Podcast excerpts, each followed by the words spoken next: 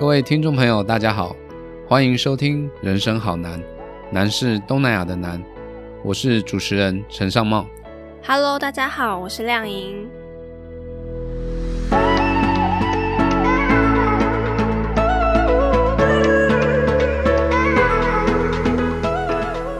前一集我们聊到，主任主要是以泰国作为研究重点，想必对于去年在泰国闹得沸沸扬扬的泰国学运也有一定程度的研究。今天就请主任跟我们聊聊泰国学运好吗？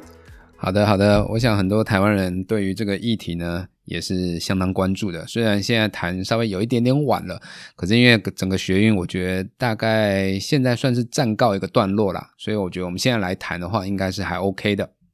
那追根究底，去年到底是在怎么样的状况下开始泰国学运的呢？可不可以先给就是还不太了解这件事情的听众朋友做一个初步的介绍？好的，其实泰国的学运大概要谈到的是去年二月，哦，泰国宪法法庭解散了一个很受年轻人喜爱的未来前进党。并且禁止这个党魁就是塔纳通，还有他旗下的一些重要成员呢，十年不得从政。所以呢，这个消息一出来之后呢，全国算是舆论都相当的有在讨论啦。哦，那因为在之前的一次选举的时候呢，因为这个未来前进党，它算是异军突起哦，呃，成立短短的几年不到，然后呢就得到了第三大党将近六百万的一个选票。那这里面呢，很多都是年轻人。所以呢，在去年二月被解散的消息传出来之后，年轻人呢就开始在校园里面去进行一些的串联哦，开始就是说在各自的校园里面，从曼谷啊到北部清迈到东北的一些大城市里面的学校都有。那从二月开始呢，但是因为泰国的疫情呢，也在去年的二月，因为二月刚好是农历春节的时候，嗯也是整个疫情爆发。然后三月二十二十几号呢，二十六号又宣布了紧急戒严，嗯，哦所以在三月之后呢，整个示威抗议就稍微的终止。那终止了之后呢，因为疫情的爆发，然后这一段期间又发生了很多很多的问题，所以大概到了七月的时候呢，学生又开始起来。那当然也是因为泰国国内的疫情也稍微获得舒缓，所以从七月开始呢，就发起了很几波的一个运动哈。首先大概是七月十八号，是一个叫做自由青年的一个团体，还有泰国学生联盟哦，这两个团体呢，他们经过了一些的策划。在七月十八号的时候呢，在民主纪念碑，这个也是泰国算是一个重要的一个政治对政治的 嗯象征的一个地方。好，那这一次呢，大概有两千人参加，这也是二零一四年军方呃政变执政之后呢，第算是说最多人次参加的。然后呢，在八月十六号，哦，由另外一个团体，就是自由人民。那自由人民其实也就是自由青年所所转型而来的。那再度呢，与民主纪念碑召集示威活动。哦，这两次的大型的活动算是一个暖身啦。就说再来呢，就是在九月十九号会特别选这一天呢，也是因为这个是泰国在二零零六年政变十四周年的一个日子哈。二零零六年九月十九号，泰国发生了政变，所以他们特别选在了九月十九号。然后呢，在皇家田广场，他们这一次也是算是旧城区的皇皇家田广场举行了一个两天的一个示威抗议的活动。哦，那这时候呢，我们就可以看到，它跟世界上其他国家的关心泰国学运的团体，也都纷纷的发起了类似的活动。哦，在全世界蛮多的串联嘛对，算是串联的一个活动。那第四波呢，大概就是在十月十四号。那这个呢，也是泰国学生运动的一个周年的一个日子哦，所以他们嗯其实在挑选日子上面都有一些特殊的意义。别出心裁，对，那挑这个日这一次呢，也是由这些学运团体哦所组成哦。那他们在民主纪念碑，那这一次的抗议呢，其实算是我觉得算是有点点升温啦。哦，因为抗议，毕竟前面几次抗议政府都比较冷处理嗯哦。对于学生团体来说，他们希望可以去把他们的声音更大声的，可以让让政府可以听到。哦，所以那一天呢，甚至夜宿在总理府。然后呢，这个泰国政府呢也宣布，在十月十五号的凌晨，哦，因为他们十月十四号抗议嘛，到了十月十五号凌晨还没有散去哦，所以在凌晨四点的时候就宣布，呃，曼谷进入紧急状态，禁止集会、游行啊等等。过两天，在曼谷街头的抗议呢，就出现了警方出动那个水炮车，嗯，去驱离驱离群众。之后呢，二十一号啊，或再来的整个示威抗议就逐步的升温了。逐步的升温，那这样的一个情况也让警方算是有点点防不胜防。对，那就是刚刚主任有跟我们介绍到，就是其实泰国学院是有好几波的活动，解散未来前进的，它只是一个导火线嘛。像我们看到在新闻画面啊，或是社群媒体转发，可以看到这一次学院的参与人数其实不少，其实那个人都是占据了整个街头好几个街区这样子。主要是什么样的原因让这么多的青年学子也好，或是群众走上街头呢？呃，泰国的这一波的学运，我想大概可以分四个方面来谈哈。第一个呢，就是所谓的经济方面的危机，那当然就是这一次的 COVID-19 的疫情，其实对泰国造成很大很大的影响。因为我们也知道，泰国的观光业哈，算是占了他们经济 GDP 大概超过百分之十五以上，算是很重要的命脉。对，那二零一六年的二零一九年哈，原本说二零一九年的观光客人数大概是有三千九百万，嗯，那原本预估二零二零年呢可能会超过四千万。可是因为 COVID nineteen 的疫情，二零二零年去年的观光客人数大概只有到八百万，哇，整个跌很惨了。对，大概只剩下五分之一哈，所以你就可以知道观光客不来，这个失业人口，业对航空业、饭店业、餐饮业，这个影响是相当相当的大。哦，然后再来整个政府在处理这个新冠肺炎，它的经济复苏或者是一些复原的一些情况政策，并没有做得很到位。哦，其实跟台湾来比的话，我觉得泰国政府在这边受到的批评是还蛮多的。哦，所以我觉得经济方面，COVID-19 疫情带来的一些经济的危机，政府又没有办法好好的处理，这是第一个。那第二个呢，当然就是呃，未来前进党被解散。对，哦，这个算是。政治上面相当大的一个事情呢，也是一开始在二月的算是前面的一个导火线。哦，那前面的导火线我们说了，二月之后抗议，抗议疫情的时候稍微终止，然后等到疫情大概三四月又很比较比较严重的时候，我们又看到了泰国的国王哦，这个新的国王拉玛十世。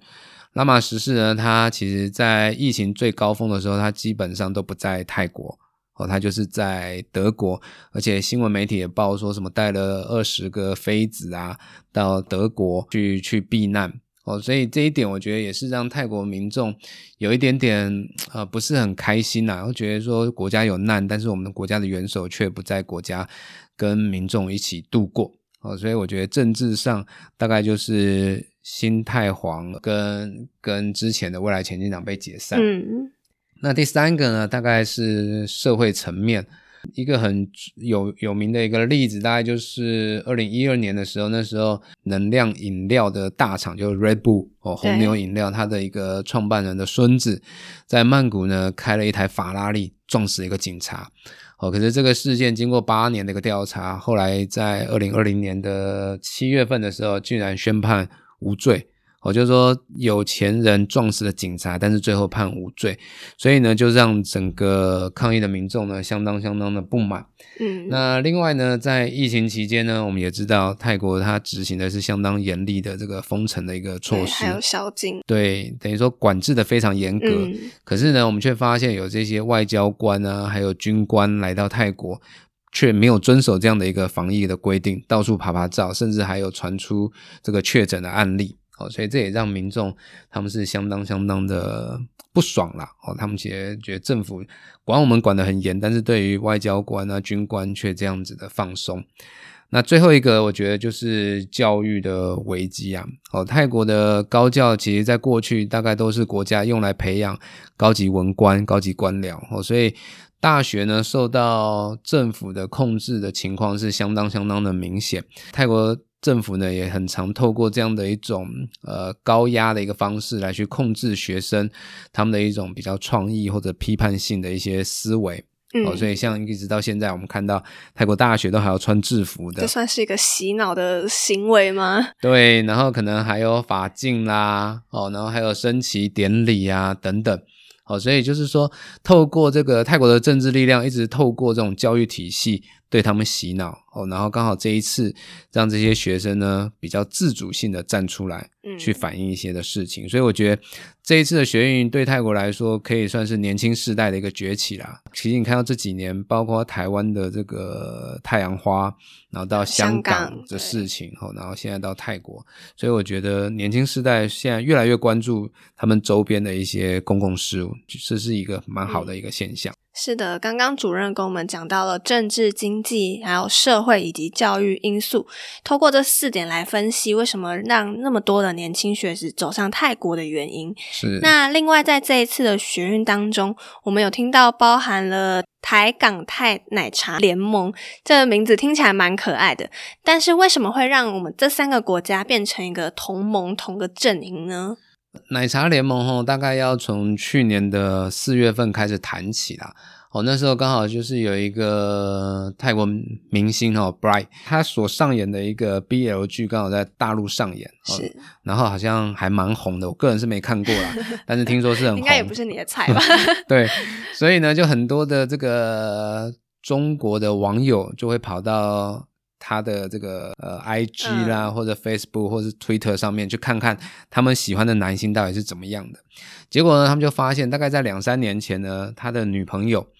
哦曾经发了一一张照片。那这张照片呢，就是他站在一个黄色计程车前面，嗯，哦，然后呢，他就很说哇，好可爱哦，是中国女孩吗？结果他女朋友说什么中国女孩是台湾女孩。啊，是台湾 style，那这个呢，就让这个中国网友相当的 玻璃心碎，对，玻璃心碎满地哦。他们就觉得说，台湾本来就是中国的一部分嘛，你为什么要刻意去区隔它？哦，所以就说你这个有台独的倾向，不可取。哦，然后呢，后来又去翻翻翻，又发现了他之前曾经去转发了一个香港摄影师的照片。那在那一那一则 po 文里面提到，香港是一个国家。好，所以这个呢，又刚好又碰触到了一个所谓港独的一个问题，非常敏感的问题。对，因为刚好那时候香港又是在前面有有那反送中啊什么的，所以整个政治的力量被炒起来。好，所以呢，在这种情况底下，中国的网友就大举入侵到 Twitter 哦，一个晚上可能发了上百万则的这个 Twitter，你就会发现中国网军的力量。对对对，他们就开始攻击嘛。那攻击之后呢，其实泰国网友也是用一些比较诙谐幽默的方式，做了很多很多的梗图加以回应。哦，所以举个例子啦，就是。像中国，他们在过去在共产党教育底下，就认为我们应该要效忠国家，要认同国家，效忠领袖啊等等。所以呢，他们就觉得啊，那我们来骂这个泰国人，他们的国家元首，他们一定会很受伤。所以他们就开始骂，我说你们政府很烂呢，你们的国家领导人真的很烂。结果泰国网友说，对啊，对啊，我们的国家真的很烂，我们的国王真的很烂哦，丢下我们到到国外去去避难哦，你们继续骂，继续骂，因为泰国不能骂嘛，哦，泰国有这个刑法一百一十二条的藐视皇室罪，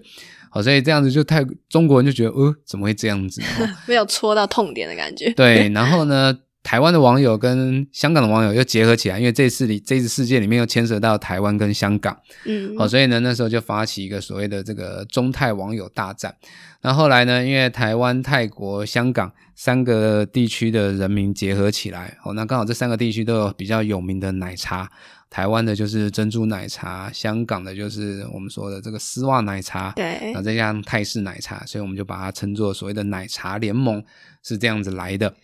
好，那在这一次的泰国的学运里面，我们也很常看到，就说整个台湾跟香港的因素出现在里面。嗯，好，最主要我们可以看到，在游行的时候呢，很多人会举了台湾的比较象征台独式的一个旗帜啦，哦，然后出现在抗议的一个现场。那香港呢，他们就举了一个类似所谓的黑紫荆花的一个旗帜。嗯，好，那最主要其实都希望来去。呃，因为因为他们就觉得说这两个地方都是受到中国的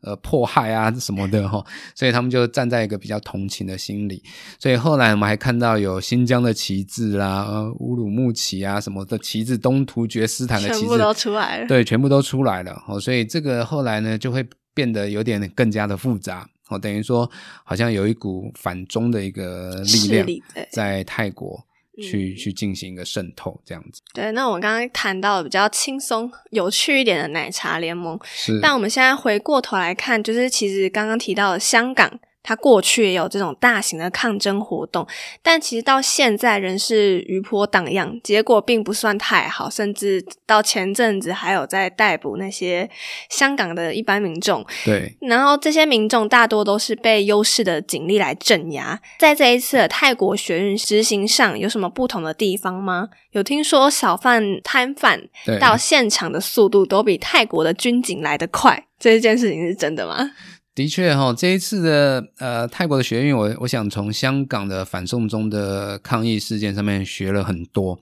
哦，第一个当然就是类似我们所谓的 be water，哦，就是他们抗争的来得很快，然后呢时间一到马上解散，然后从四面八方散去，就像水一样。哦，整个这样子泼下去，然后就抓不住的感觉，对，抓不住的感觉。然后再来一个呢，就是他们叫做所谓的无大台。哦，因为其实呢，他们主要这一次泰国学院，他们主要的抗争的对象就是一个政府。政府比较中央集权式的一个政府，嗯，所以他们在学生运动的组织上面呢，也避免的去透过中央集权方式。好，所以我们可以看到是一个比较扁平式的，哦，就是可能有一个、两个的主要的领导者，但是呢，下面他不没有一个很很很严密的一个层级组织，他下来一个可能就是一个比较平的一个群众。哦，它不是像我们过去金字塔型的这样的一个 hierarchy 的层级组织，所以这样的一个好处就是说，当今天这一些的呃领导领袖分子被抓起来的时候，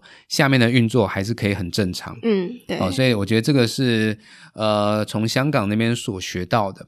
那另外一个呢，其实大概这一次相当的善用的就是网络。嗯，尤其在年轻时代，对这这次都是年轻人嘛。哦，所以从那时候的。中泰的网友大战的时候，我们就可以看到网络被被当成是一个很主要的一个战场。那在这一次的泰国学运上面，我们也可以看到网络被用来拿来当做一个动员，相当有力的一个一个方式。哦，他们不是透过我们说了，他不是透过组织的方式。哦，在过去我们可能透过某某组织，然后开始去对他的群众啊，去告诉他说，哦，我们什么时候要集合。但是他们这一次直接就是在网络，而且网络呢，它就是用所谓的 hashtag。嗯，所以呢，他只要你每天去 follow 他的 hashtag，你就会知道他他今天会在哪哪边抗议，算是很聪明的一个操作。对，所以他可能就会写十月十八哦，你就打一个 hashtag 十月十八，然后就可以看到他们就告诉你说十月十八，我们今天大概三点呢，在这个捷运站集合哦，然后等待进一步的通知。嗯，然后三点的时候呢，他会就会告诉你说，哦，接下来我们要到五个主要的地点。然后大家就分别的散去，所以呢，对于警方来说，他根本不知道该该怎么去去预先的一个部署。所以甚至后来我们可以看到，就是有警方要求捷运公司把捷运都关起来。哦，因为他他们主要透过捷运嘛，他叫大家去捷运站集合，然后三点之后告诉你在哪里，然后大家就是搭捷运到不同的地方去。但警方没办法事先掌握，所以他就只能把捷运停全部吗？全部的捷运？他们搭有过一次两次，他们就是把全捷运全线停驶。那后来就是有几站，他就是把它关闭。嗯，就是说他们要去那几站，他就把它抗议的热门景点、热门站。对，他就直接把。把它关闭。那这时候呢，我们就可以看到泰国也很很很有意思哦。那我们就看到很多的这个摩托计程车。嗯，哦，大家去过常去泰国，应该知道泰国有一个他们的摩托计程车。哦，那这些摩托计程车呢，就扮演了这个接驳运输的一个工具。哦，因为在有些地点，如果你没有捷运的话，真的很不方便。嗯，好，所以就用透过这样的一个方式。所以呢，在这种情况底下，我们就会发现，其实诶，群众如果他可以透过网络这样来去了解的话，所以就会为什么这些小贩呢都会比这个警察还要来的来得早哦，知道他们要去抗议的地点，可以预先部署了。哦，那也让这些抗议的学生他们在抗议的现场的时候不至于饿肚子，哦，所以我觉得这也是蛮有意思的。这也是重点，对，就不要饿肚子跟有厕所嘛，都是抗议的重点。对对，没错没错。好，那这一节时间也差不多了。关于泰国学院的产生啊，年轻学子他们上街的主要原因，在这一集里面都有很详尽的介绍。那我们在下一集中会为大家说明学生与皇室息息相关的诉以及未来可能的发展。那么就请您持续锁定《人生好难》，我们下次见。